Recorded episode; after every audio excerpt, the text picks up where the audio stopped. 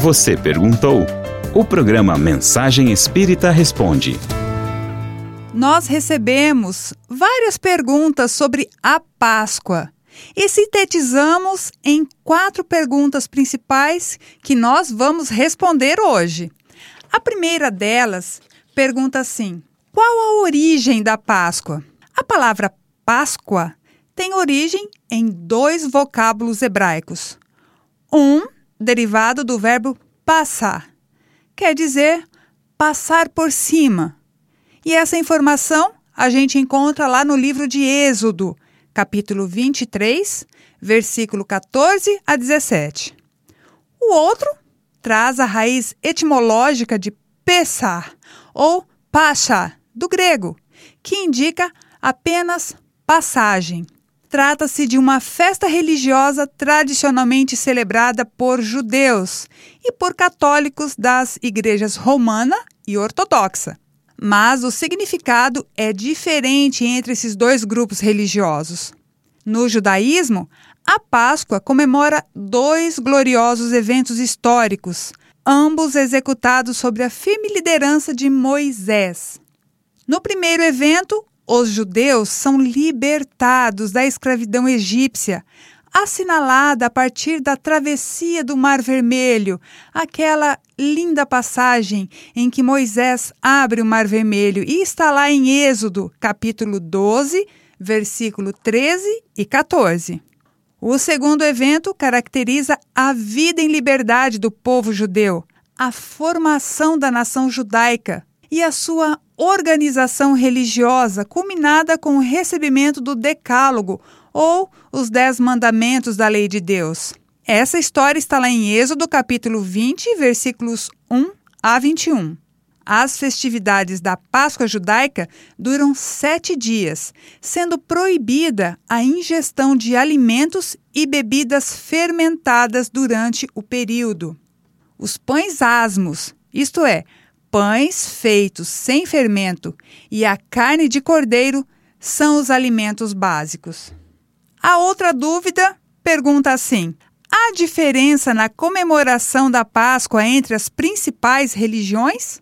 A Páscoa católica, festejada pelas igrejas romana e ortodoxa, refere-se à ressurreição de Jesus após a sua morte na cruz e a história sobre a morte de Jesus está no Evangelho de Mateus, no Evangelho de Marcos, de Lucas e de João. A data da comemoração da Páscoa cristã, instituída a partir do século II da era atual, foi motivo de muitos debates no passado.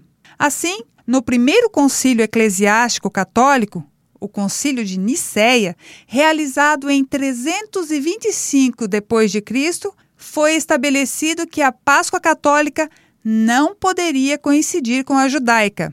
E a partir daí, a Igreja de Roma segue o calendário juliano, instituído por Júlio César, para evitar a coincidência da Páscoa com o Pessar. Entretanto, as igrejas da Ásia Menor permaneceram seguindo o calendário gregoriano, de forma que a comemoração da Páscoa dos católicos ortodoxos coincide, vez ou outra, com a judaica. Os cristãos, adeptos da Igreja Reformada, em especial a luterana, não seguem os ritos dos católicos romanos e ortodoxos, pois não fazem vinculações da Páscoa com a ressurreição do Cristo. Adotam a orientação mais ampla de que há, com efeito, apenas uma ceia pascual, uma reunião familiar instituída pelo próprio Jesus, a história da instituição da reunião familiar está em Mateus, Marcos e Lucas. Entendem que não há por que celebrar a Páscoa no dia da ressurreição do Cristo. Por outro lado, fundamentados em certas orientações do apóstolo Paulo, defendem a ideia de ser o Cristo ele mesmo, a própria Páscoa, associando a esse pensamento importante a interpretação de outro ensinamento de Paulo de Tarso, que diz assim: o cristão deve lançar fora o fermento velho da maldade, da malícia e colocar no lugar dele os asmos da sinceridade e da verdade. Uma outra pergunta que recebemos referente à Páscoa foi: e os símbolos do coelho? De onde vem? Algumas festividades politeístas relacionadas à chegada da primavera e à fertilidade passaram à posteridade e foram incorporados à simbologia da Páscoa. Por exemplo, havia e ainda há entre os países da Europa e Ásia Menor o hábito de pintar ovinhos cozidos com cores diferentes e decorá-los com figuras abstratas, substituídos hoje por ovos de chocolate. A figura do coelho da Páscoa, tão comum no Ocidente, tem origem no culto à deusa nórdica da fertilidade Gethrum, representada por uma lebre e não um coelho. As sacerdotisas de Gethrum eram capazes de prever o futuro, observando as vísceras do animal sacrificado. É interessante observar que nos países de língua germânica, lá no passado, havia uma palavra que denotava a festa do equinócio do inverno. Subsequentemente, com a chegada do cristianismo, essa mesma palavra passou a ser empregada para denotar o aniversário da ressurreição de Cristo. Essa palavra, em inglês, era Easter, que parece ser a reminiscência de Astarte, a deusa mãe da fertilidade, cujo culto era generalizado por todo o mundo antigo oriental e ocidental, e que na Bíblia é chamada de Astarote. Já no grego e nas línguas neolatinas, Páscoa é nome que se deriva do termo grego Pascha. Agora, a última pergunta: espírita comemora a Páscoa? A doutrina espírita não comemora a Páscoa, ainda que acate os preceitos do Evangelho de Jesus, o guia e modelo que Deus nos concedeu. Jesus representa o tipo da perfeição moral a que a humanidade pode aspirar na Terra.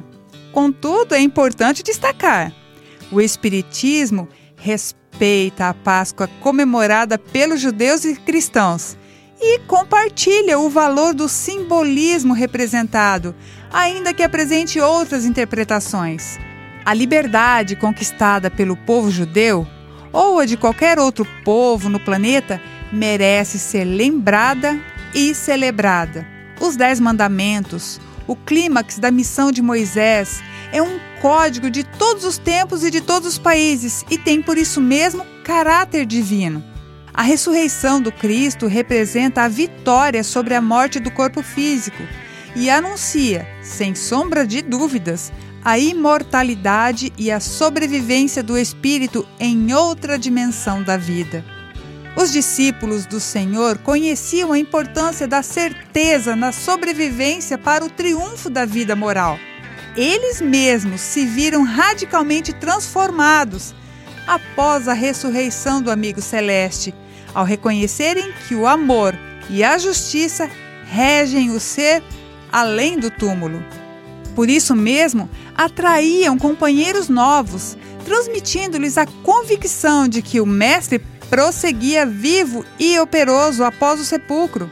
Os espíritas procuramos comemorar a Páscoa todos os dias da existência a se traduzir no esforço perene de vivenciar a mensagem de Jesus, estando cientes que um dia poderemos também testemunhar esta certeza do inesquecível São Paulo apóstolo.